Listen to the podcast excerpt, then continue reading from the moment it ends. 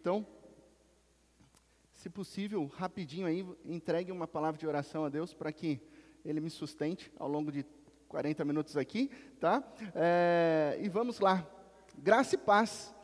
Meu amigo, minha amiga da Igreja Presbiteriana do Parque, mais uma vez, que bênção a gente estar reunidos aqui nessa manhã linda para ouvir a doce voz de Deus falando aos nossos corações. Hoje é a última mensagem da série Cansei. Foi uma mensagem temática, uma mensagem desafiadora, uma mensagem extremamente prática, cujo título ele parece ser negativo, mas ele é positivo. É cansei, eu preciso mudar, é hora de mudar, é hora de seguir uma nova direção. E o caminho que a gente fez aqui, até aqui foi muito interessante. A primeira mensagem, todas as mensagens disponíveis tanto no Spotify, uh, Deezer, YouTube e mais outras plataformas que eu nem conheço, mas que aquela equipe maravilhosa lá sempre coloca as mensagens. Todas elas você encontra. Primeira mensagem, cansei de dar desculpas.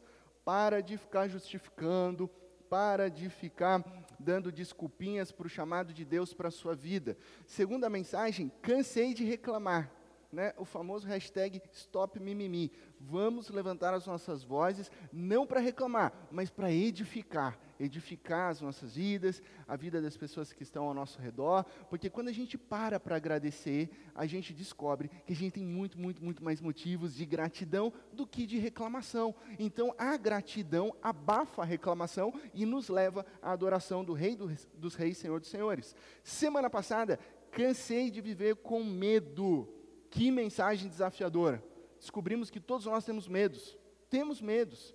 E o medo nos impede de caminhar. O medo paralisa. E aí, muitas vezes eu escutei assim: ah, pastor, é verdade, eu preciso perder o medo. Né? Quantas vezes a gente falou isso? Eu preciso perder o medo. Troca essa frase.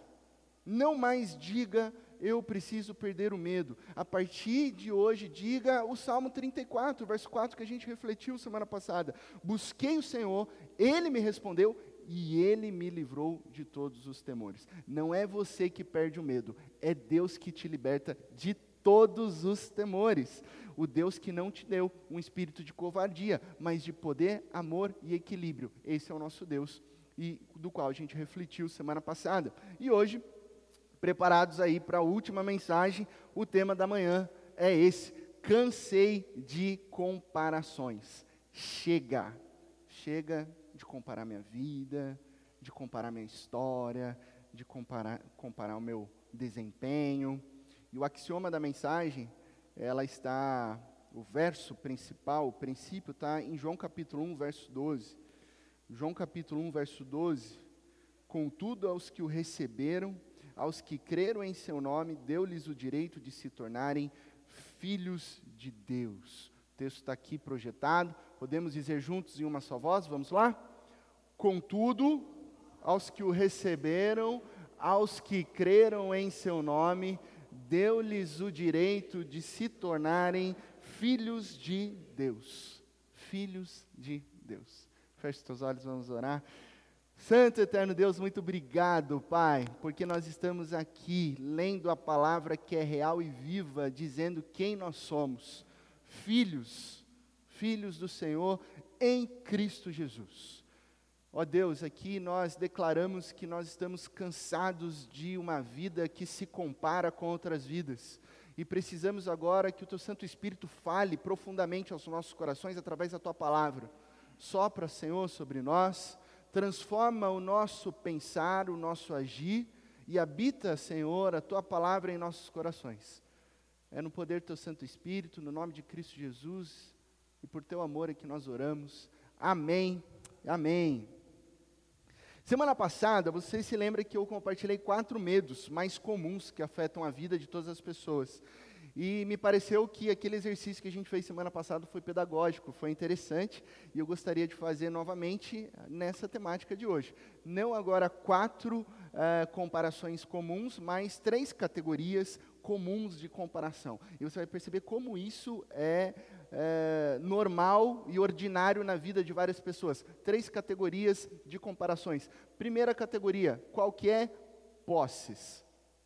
A primeira categoria de comparação é posses, né? Carro. Você adquiriu um carro ano passado, era o carro que você queria. Era o carro que você escolheu. É o carro que você falou assim: nossa, olha, cheirinho de novo, era esse mesmo. E você está feliz com o seu carro que você adquiriu ano passado. Até, até você chegar no semáforo ali, parar e, e ao seu lado encostar o mesmo carro, modelo novo 2024. Aí você dá uma olhada e fala assim: nossa colocaram um farol de LED ali, puxa, bem no de milha, ficou legal. Nossa, olha essas rodas que vieram de fábrica, veio com outro aro. E aí você começa a achar incrível o carro que parou do seu lado, e você olha para o seu e você já não está mais feliz com o seu carro que é novo porque você comprou o ano passado. Casa. Acontece isso também com casa. Uau! Você já viu a área gourmet da casa do Epafrodito? É demais. Gente, ele tem churrasqueira, ele tem forno a lenha, ele tem tudo ali naquela área gourmet. E aquela decoração da, da, das irmãs Trifena e Trifosa. Você viu que, que, que gosto, que bom gosto, que sala, que copa, que elegância. E aí a nossa casa é tão simples. E aí você começa a comparar a sua casa com a casa de alguém. Né? Esse é um tipo de comparação comum, posses. Segundo tipo de comparação muito comum, beleza. Beleza. Por exemplo, cabelo. Mulheres gostam de falar sobre cabelo. Né? Nossa, ficou tão bem para Pérsides, esse moreno iluminado. Olha, as raízes são morenas, mas depois ela vai iluminando. E o cabelo dela é tão saudável, brilhante, macio. Nossa, onde você fez esse é, processo de é, hidratação? Deve ser esse o nome, né? Não lembro. É, que, que, ficou tão macio, sedoso. Joga ele para trás, né? Aí joga o cabelo igual a Joelma do Calypso, né? Parece aquele comercial, assim. Não que os homens não façam esse tipo de comparação aqui não estou sendo preconceituoso. É que o nosso tipo de comparação é um lance assim mais de, de quantidade, sabe? Olha, o Samuelo tem cabelo ainda, né? O meu já está falhando aqui. Esse é o tipo de comparação que nós homens fazemos. Ou melhor, né? Nós homens, problema não é o cabelo. O lance é músculos né? músculos. Então, aqui a competição é cruel, porque a gente tem Brunão aqui já na linha de frente, né? Valdo, Anthony, pô, os caras malhando, né? William, os caras são atletas, os caras são grandes, né? Tudo monstro, ó, camisa curta para mostrar o bíceps, né? Entendeu por que, que eu só uso camisa longa? Não tem o bíceps que os caras têm, olha lá, todos eles camisa curta ali, né? Então até assim, tipo, fazendo uma forcinha aqui assim, um dia eu chego lá, né? Por isso que eu uso manga longa, por isso que eu também não uso cropped, né? Já pensou mostrar a pancinha aqui, né? Não que os meus amigos usem cropped, né? Eles não usam, né? Mas assim, esse é o lado mais masculino, né? Olhar assim, os caras são monstros, vou ter que ir para academia, eu quero ficar monstrão também. Daniel ali, ó, só fazendo um carinho aqui, né? só aqui, monstro. Outro tipo de comparação, desempenho, desempenho, geralmente na área profissional. Puxa, eu estou trabalhando muito, eu estou ralando, eu estou fazendo o que posso na minha empresa, mas olha só, o Jezabelo nem é de Jesus, trabalha menos que eu e, e as vendas dele são mais altas que a minha. Como assim? Isso não faz sentido, isso não é justo. Em outras áreas também. Puxa, eu sou uma mãe dedicada.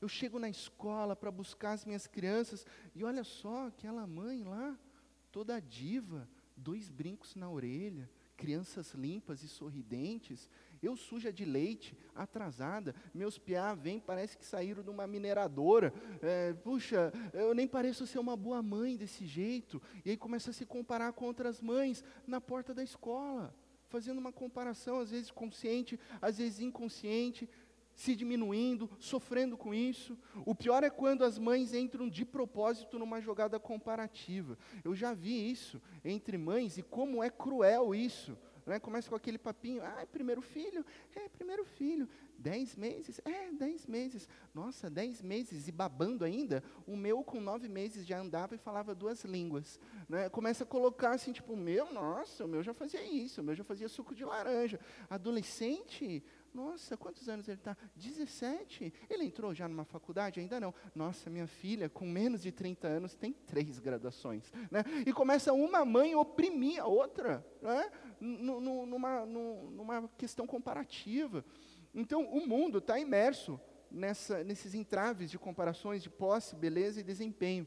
As pessoas estão a todo momento se comparando com réguas e padrões deste mundo. E os padrões são deste mundo, cedendo então à pressão de que devemos adquirir as coisas deste mundo, que o mundo vende, conformar com o padrão de beleza que é estipulado pela moda e pela indústria de cosméticos, e ter o desempenho de sucesso que é definido não pelo sucesso do alto, mas pelo sucesso aqui da terra. Chega, cansei de comparações.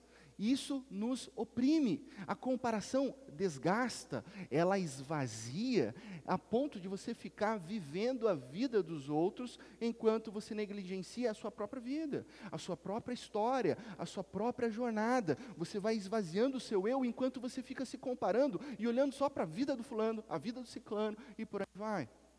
Esse é um problema.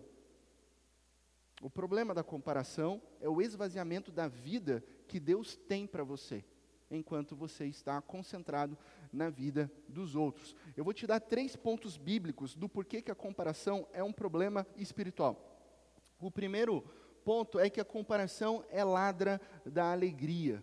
Talvez você já tenha ouvido essa expressão, essa expressão, não se sabe ao certo quem que é o autor dessa expressão, se foi o presidente Roosevelt, se foi Mark Twain ou se foi C.S. Lewis. É uma frase que aparece a comparação é a ladra da alegria. 2 Coríntios 10, 12 diz: Não temos a pretensão de nos igualar ou de nos comparar com alguns que se recomendam a si mesmos.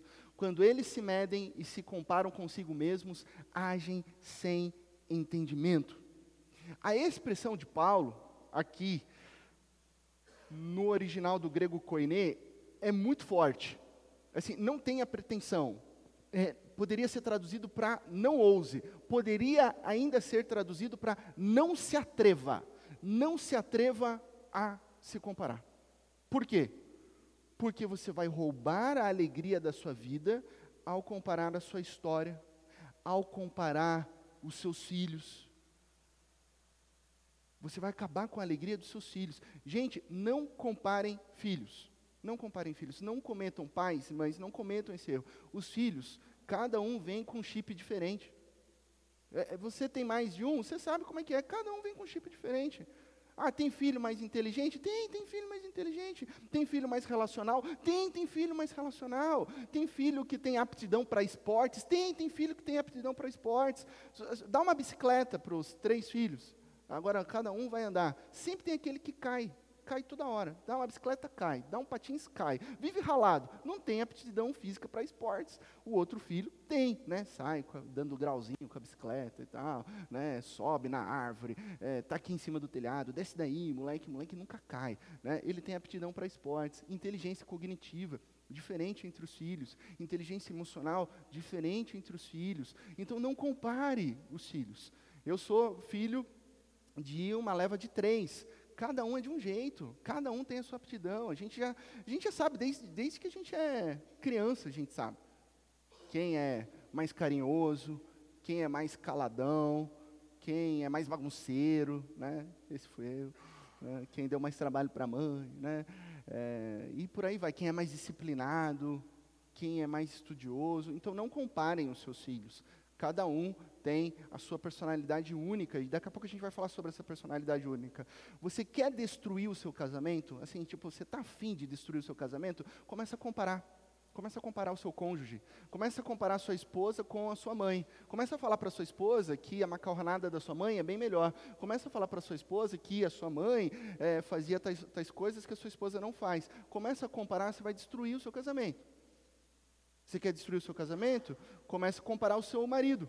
O seu marido com o seu cunhado. Nossa, é porque tudo que a minha irmã pede, o meu cunhado faz na hora, mas você nunca faz. Aí você começa a comparar com o seu cunhado. Aí começa comparações. Você começa a roubar a alegria. Paulo diz: não se atreva a comparar. Quem compara, final, age sem entendimento.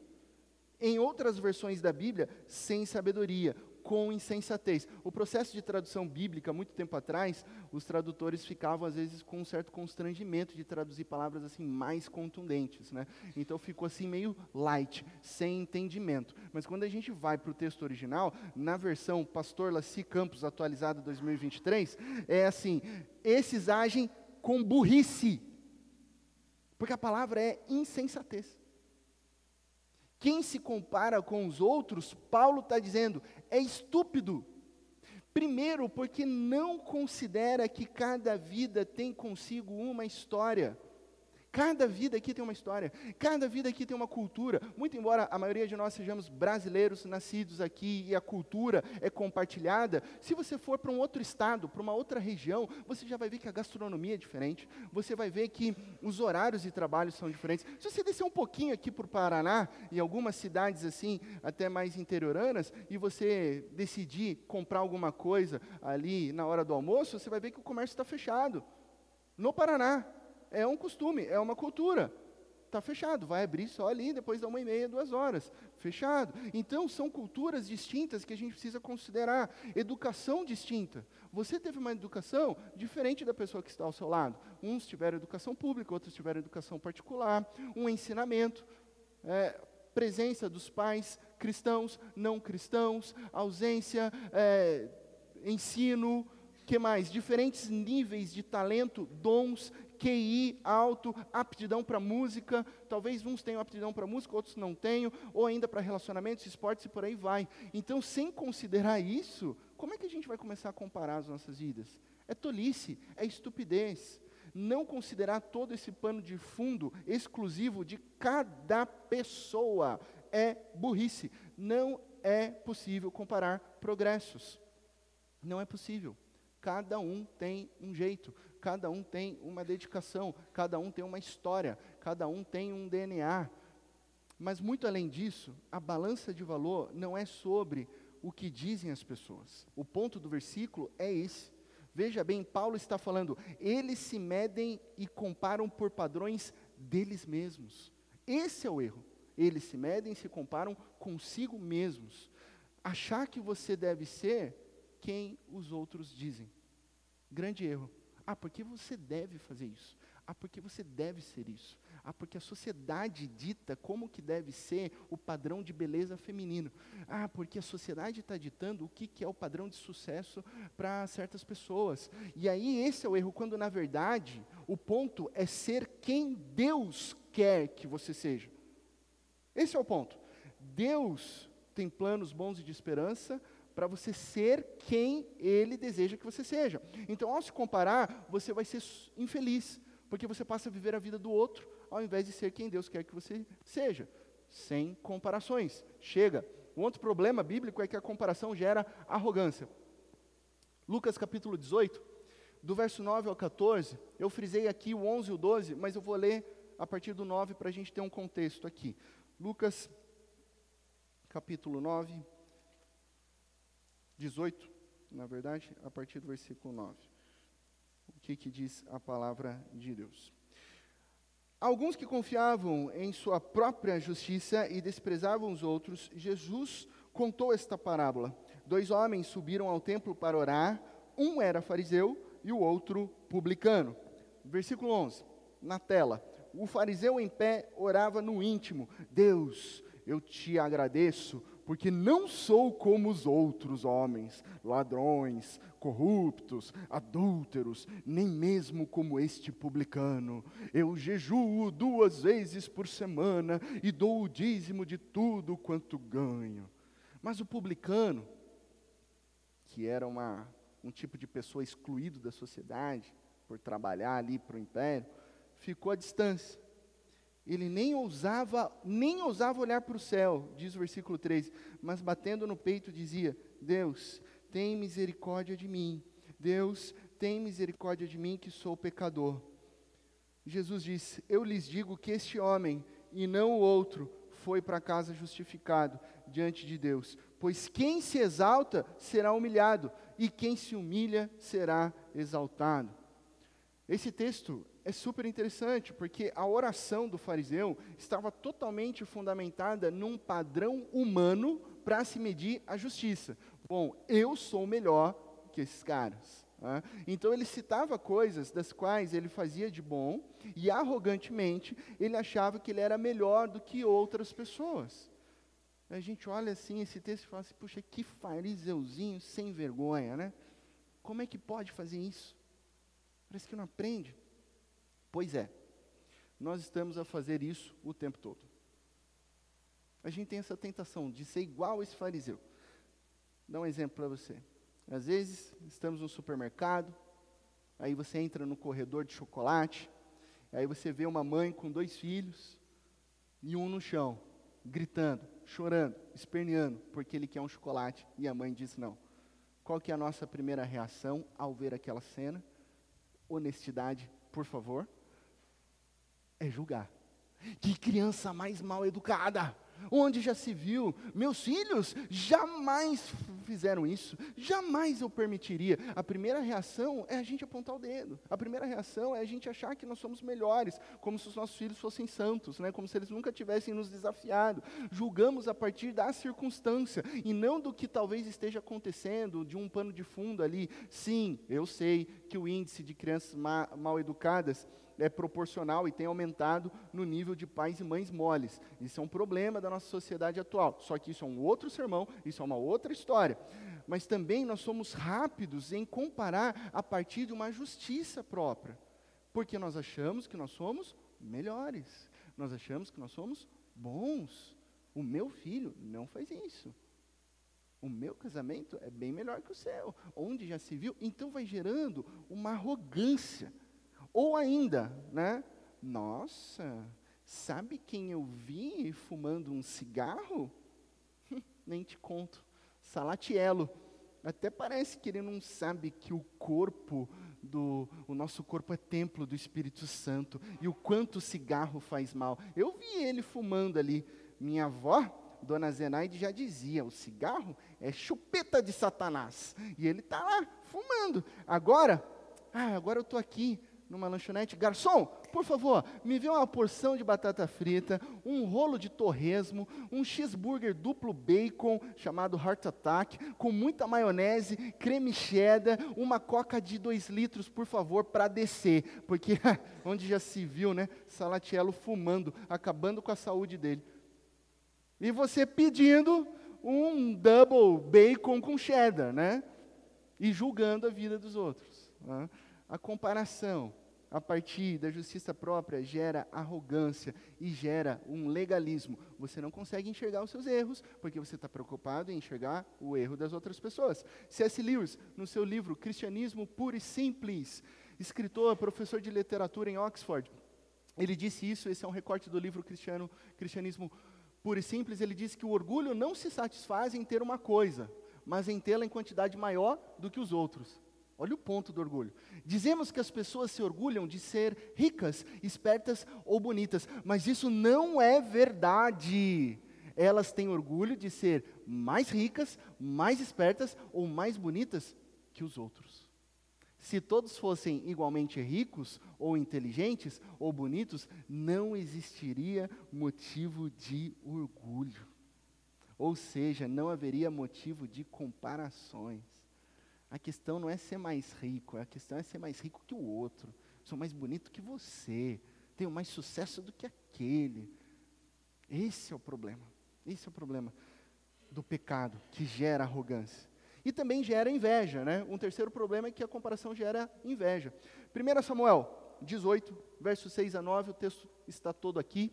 Quando os soldados voltavam para casa, depois que Davi matou o filisteu, vou te dar o contexto, que história é essa? Davi matou o filisteu, o que está acontecendo aqui? Davi, com seus 16 a no máximo 19 anos, porque ele não tinha sido convocado a participar do exército de Israel, por isso a gente sabe que 20 anos ele não tinha, então de 16 a 19 ele mata o gigante Golias quando ele está indo levar um lanchinho para os irmãos. Né? Ele vai levar um lanchinho para os irmãos, vê um gigante Golias ofendendo o Deus Israel, ele vai lá e mata o gigante Golias. Então, depois que Davi matou o filisteu, Golias, as mulheres saíram de todas as cidades de Israel ao encontro do rei Saul com cânticos e danças. Guarda isso. Todas as mulheres de Israel ao encontro do rei Saul. Estão voltando de guerra. Com tamborins, com músicas alegres, instrumentos de três cordas, as mulheres dançavam e cantavam. Saul matou milhares, Davi dezenas de milhares. Saul matou milhares, Davi dezenas de milhares. Saul ficou muito irritado com esse refrão e aborrecido disse: Atribuíram a Davi dezenas de milhares, mas a mim apenas milhares. O que mais lhe falta senão o reino? Daí em diante, versículo 9. Saul olhava com inveja para Davi. Inveja para Davi. Olha que narrativa interessante. Vamos fazer como fazem as crianças. Porque as crianças, elas têm um recurso maravilhoso de imaginar o cenário. Aí a gente vai ficando adulto, a gente perde esse recurso maravilhoso quando a gente tem a narrativa bíblica. Então, imagina a cena: os soldados voltando para casa, depois de vitória. É como se um time campeão de um campeonato, ou seja, uma Copa do Mundo, tivesse voltando para o seu país, tivesse voltando para a sua cidade, campeão. Então está todo mundo aguardando, né? Venceu, alegria, vitória, festas, fogos, centro lotado, música, caminhão dos bombeiros, os vitoriosos em cima do caminhão do bombeiro, uh, pessoal dançando, e de repente, o texto bíblico diz que as líderes de torcida, as mais gatas de todas as cidades de Israel, todas as mulheres de todas as cidades de Israel, chegam cantando uma canção de vitória. Só que a música diz que o campeão é Davi e não Saul. Olha a situação. Saul está chegando com toda a pompa. Aí ele começa a escutar esse refrão bíblico. Eu não sei que música que tocou lá em Israel, né, porque tem tamborins e tal. Mas se fosse aqui no Brasil, né, seria um, bati, um batidão, né? Seria um, um, vamos, vamos ser sinceros, né? seria um batidão, né?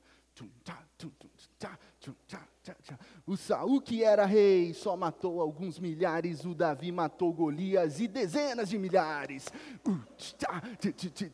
E Saul chegando, o Saul que era rei só matou alguns milhares, o Davi matou Golias e dezenas de milhares. E aí, você consegue perceber agora a cara de Saul? Agora você consegue entender, né? Porque o texto bíblico diz que ele ficou muito irritado, muito aborrecido e olhava com inveja.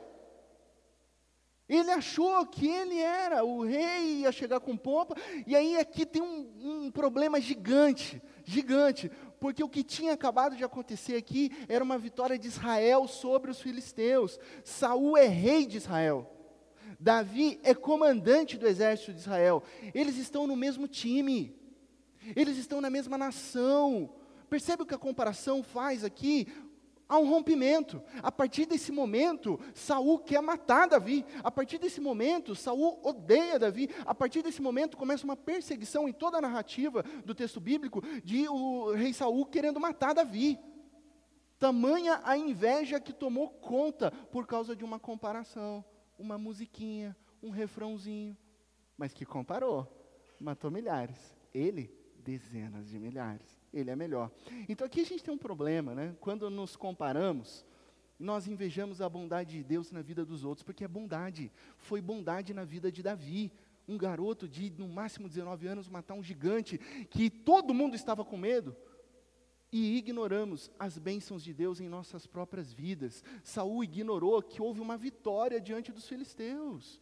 Ignora a bênção, porque está cego, comparando e invejando a vida alheia. Foi o que aconteceu com Saul. Não importava mais que Davi tivesse matado Golias. Não importava mais a lealdade de Davi acima de todas as coisas. Só o que importava era a musiquinha que tira ele do centro, a ponto dele perder a alegria, revelar uma arrogância e se encher de inveja. Ele perde a alegria, ele revela uma arrogância e ele se enche de inveja. Por isso que a comparação é um problema espiritual seríssimo. Ela empobrece as nossas vidas enquanto invejamos a vida alheia.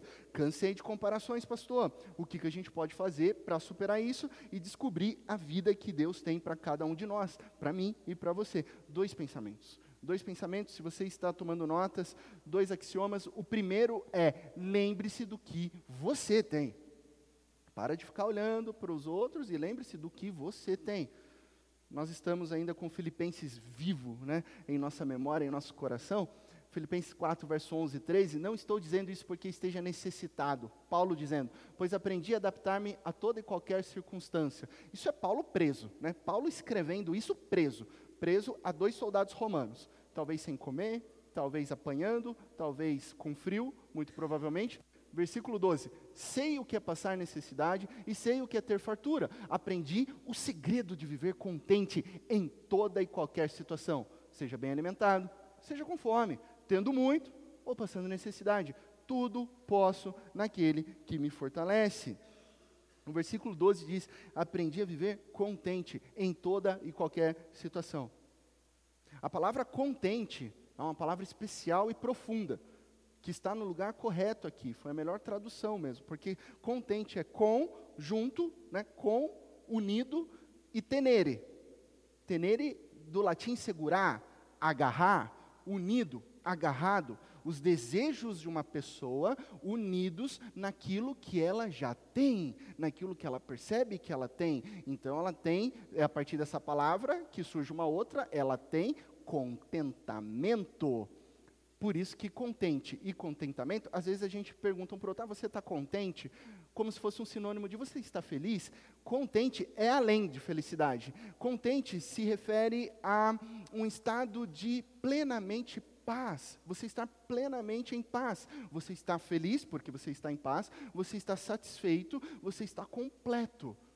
Esse é o contentamento. Eu aprendi o segredo de viver satisfeito e completo em toda e qualquer situação. Agora, se eu estou completo, se eu estou satisfeito, se eu estou íntegro, não há razões para eu me comparar. Porque eu já estou satisfeito. Eu já estou contente. O contentamento já encheu meu coração. Eu estou satisfeito. Satisfeito. É, é, é, é, como se, é como a expressão depois de um, de um almoço, né? um ótimo almoço. Como amigos do reino, recentemente no, na casa do Marcelo, da Ana, depois de eu repetir cinco vezes, né? não foi tudo isso, né? Mas assim, mais pastor, estou satisfeito, eu estou completo, eu estou íntegro, eu estou, nada me falta.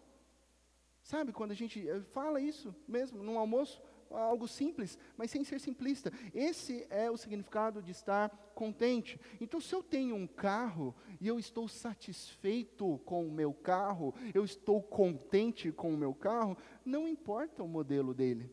Eu não vou sair comparando o meu carro com outros carros. Se você compara é porque você não está contente com ele. Se eu tenho uma calça jeans e eu estou completo com ela, para mim não importa qual que é a marca da calça do Guga, qual é a marca da calça do João Marcos. Eu estou completo com a minha calça jeans aqui.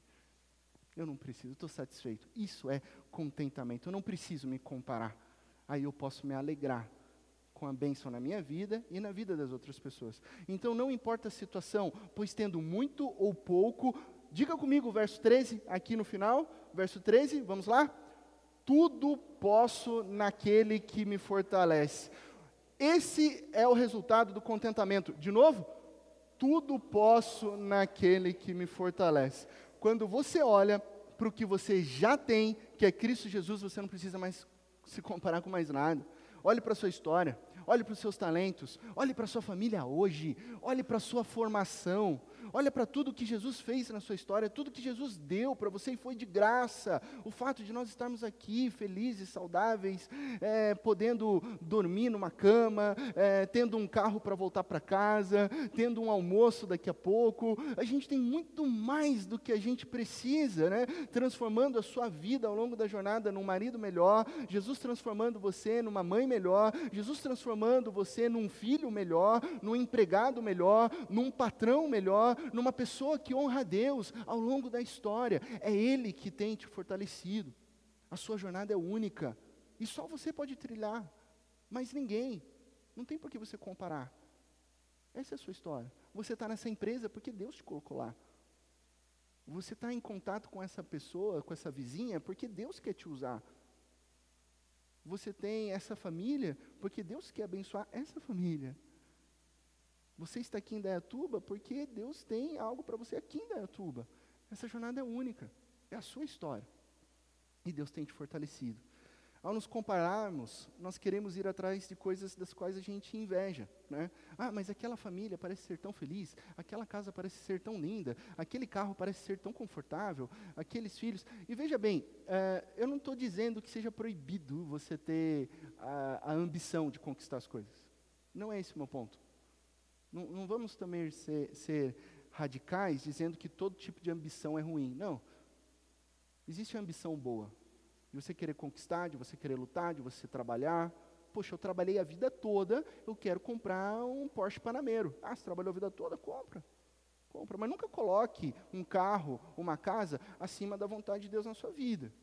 Nunca deixe de ser generoso. Nunca deixe com que uma posse tome conta da sua vida. Né? O que você pode comprar, você tem facilidade depois para doar? Se você tem facilidade, facilidade para doar, significa que aquilo não te domina. E nem, e nem caia na comparação, né? Ah, meu amigo comprou um carro X, eu preciso comprar o Y agora. Eu preciso comprar aqui, como se fosse uma competição. Não, aprenda a se alegrar. Aprenda a, a, ouvir o teu amigo quando ele chega assim, comprei uma moto que talvez você não possa comprar. É, e você vira para ele e fala assim, que legal, eu estou feliz por você. Parabéns, que Deus continue abençoando a sua vida. Eu estou realmente feliz porque você tem essa moto. E você não fica invejando, você se alegra com ele. Estou né? dando um exemplo bobo de posse aqui, mas saber o equilíbrio de a gente não cair nessa inveja. Lembre-se do que você tem.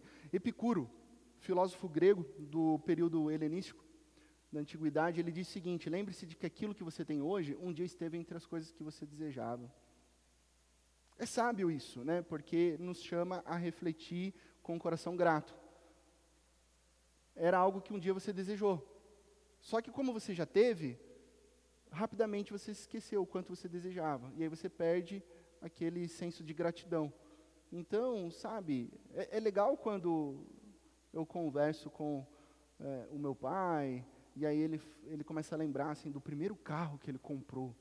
E aí ele começa a, a falar o quanto ele desejou aquele primeiro carro. Porque relembrar aquele primeiro carro é um ato de gratidão é um ato de lembrar que um dia ele desejou e que foi abençoado por Deus. Eu diria, além de Epicuro, lembre-se de que aquilo que você tem hoje, um dia, por causa do pecado, você nem tinha condições de desejar.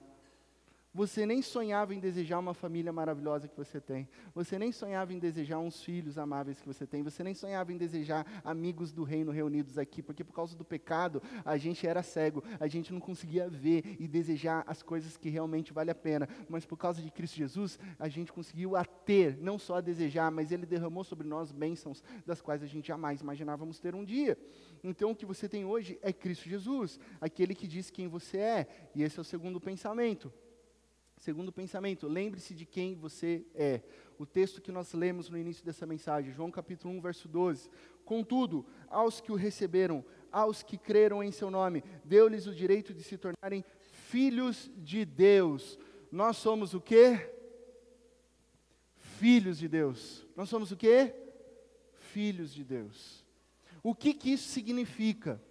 Significa que através do poder de Deus, que enviou seu único filho, Cristo Jesus, que morreu a nossa morte naquela cruz, ressuscitou no terceiro dia, a nossa identidade está enraizada na realidade de que eu e você somos filhos e filhas amados por Deus.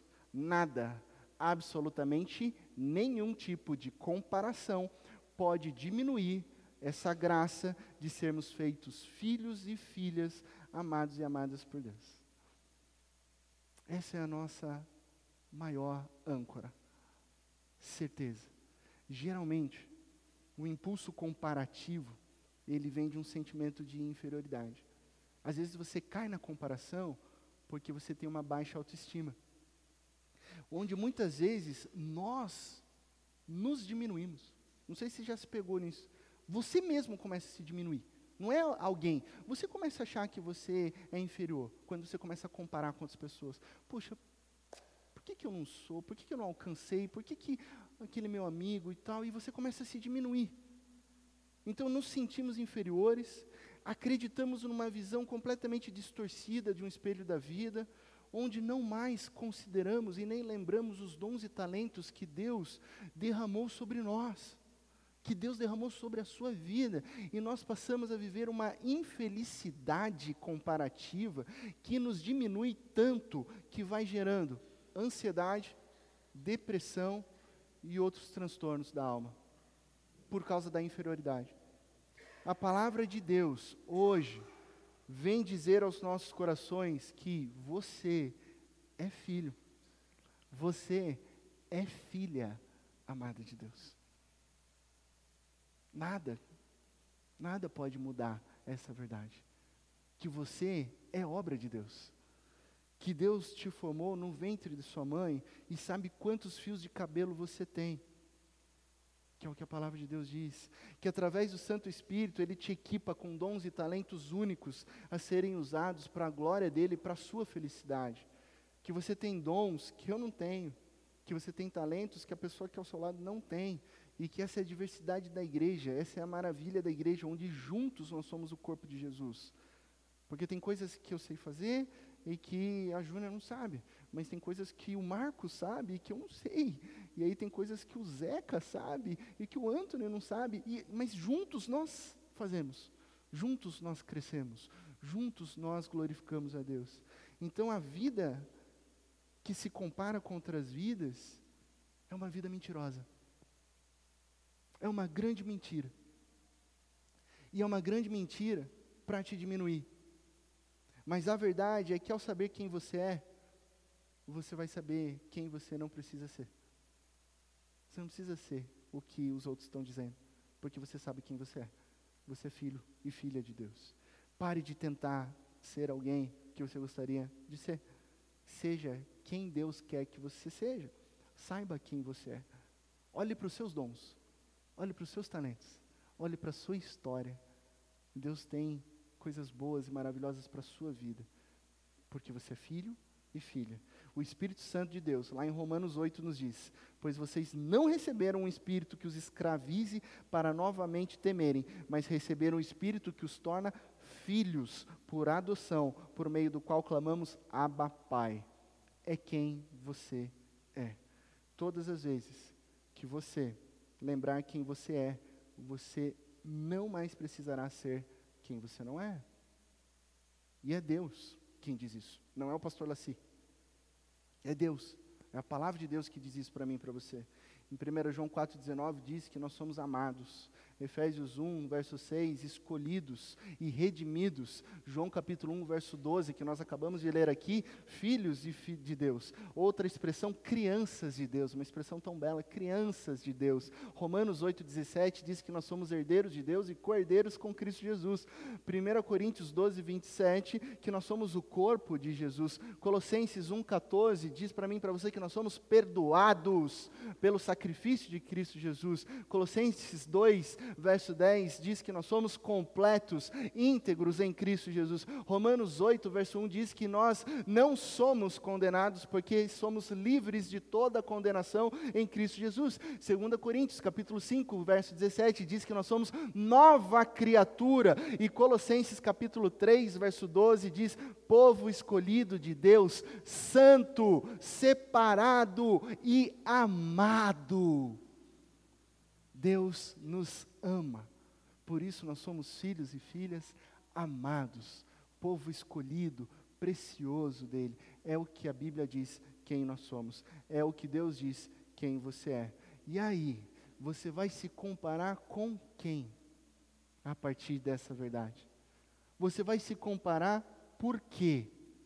Se você é filho, se você é filha do Deus de amor incomparável, você não precisa viver em comparações. Seja quem Deus diz que você é, filho e filha. E que Deus te abençoe, na mais absoluta certeza de que em Cristo Jesus todas as coisas ficarão bem. Amém? Lição prática de vida, o que, que você leva para casa? Uma pergunta, né? Quem você é em Cristo Jesus? Você vai, ao longo da semana, agradecer a Deus por fazer de você uma pessoa única, criada para a honra e glória dEle. Um versículo para decorar, para guardar no coração, para escrever nos post-its durante a semana, é o versículo que a gente leu aqui, João 1, 12. Você vai lendo e relendo, e você vai fazendo essa pergunta toda manhã: quem você é em Cristo Jesus.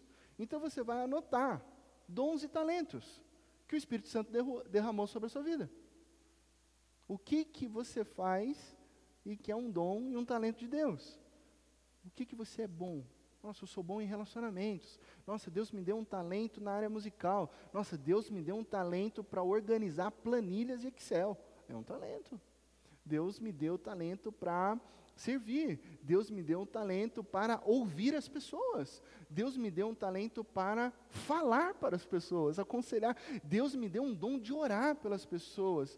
Nossa, Deus me deu o dom de ser amigo das crianças, né? Tem gente que tem um, um negócio com criança, né? Eu amo criança. Eu amo criança. Só que toda vez que eu chego com uma criança, ela chora. Então, é, Acho que o dom da beleza não foi derramado sobre mim, né? e aí eu fico naquela crise, poxa, eu gosto tanto de criança e tal. A criança chega comigo, olha para mim, chora. É. Vocês já, viram, vocês já viram a minha filha Bela com criança? Poxa, ela tem, parece que um pozinho mágico ali. Ela chama as crianças, as crianças vêm, ela adora criança e tal, eu fico ali, né? Fazendo uma comparação, morrendo de inveja, não quero mais me comparar. Né? então, olha para os dons que você tem, olha para os talentos que você tem, anote. Em família, em família, esse exercício fica ainda mais contundente, porque às vezes a gente não consegue enxergar coisas assim simples e profundas. Então, na sua família, você esposa, você esposo, diga um ao outro. Fala assim: olha, eu vejo em você um talento muito especial. Oh, eu vejo que essa atitude carinhosa, protetora e acolhedora que você tem vem de Deus. Diga para a pessoa. Faça esse exercício em família. Oh, eu vejo, eu vejo, pai, que você é capacitado para fazer tanta coisa, isso, isso, isso, isso. Fale isso para os seus filhos. E você vai perceber como cada um é diferente. Assim, eu vejo em você, filho, uma habilidade incrível para esportes. Puxa, eu vejo você, filha, uma habilidade incrível para disciplina, para leitura.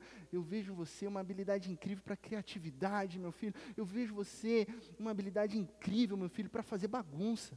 É, é, isso é criatividade, isso é bênção, isso é fase da sua vida. Né? Mas perceba, fa façamos isso em família.